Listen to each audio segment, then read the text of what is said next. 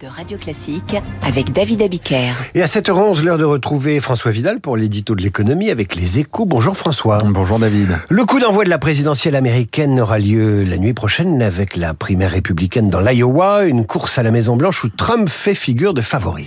Oui, et c'est surprenant, hein, car traditionnellement, les élections américaines se jouent sur les questions économiques. Or, dans ce domaine, l'administration Biden n'a pas à rougir de son bilan, euh, loin de là même. Hein. L'an dernier, la croissance américaine a été la plus forte des pays avancés. Le combat contre l'inflation est en passe d'être gagné et le dynamisme du marché du travail est toujours aussi bluffant. À 3,7%, le taux de chômage flirte toujours avec ses plus bas historiques. Quant aux perspectives, elles sont plutôt bonnes, hein, à en croire les banques américaines. La santé financière des ménages est excellente.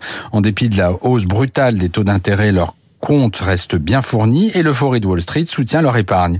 Et pourtant, David, selon un récent sondage, un tiers seulement des Américains ont un avis positif sur l'action économique de Joe Biden. Alors comment expliquez-vous, François, ce paradoxe? Bah, C'est d'abord l'effet de l'inflation. Euh, quand les prix s'envolent, euh, les prix du carburant et des produits alimentaires s'envolent, difficile pour monsieur et madame Smith de considérer que son niveau de vie s'améliore, même si les données macroéconomiques disent le contraire. Le second facteur d'explication est à chercher du côté des finances publiques, qui se dégrade à grande vitesse. L'an dernier, le déficit public a augmenté d'un quart à plus de 6% du PIB, de quoi gonfler un endettement qui représente déjà 130% de la richesse nationale.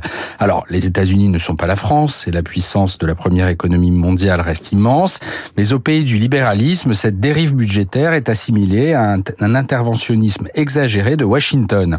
Une arme supplémentaire pour Donald Trump qui peut se prévaloir du très bon bilan économique de son premier mandat. Il reste dix mois à Joe Biden pour corriger le tir ou engranger de nouveaux succès sur le terrain économique. Le temps est désormais compté. Moralité, un bon bilan économique ne fait pas toujours réélire un président. Merci François. À demain, Radio Classique.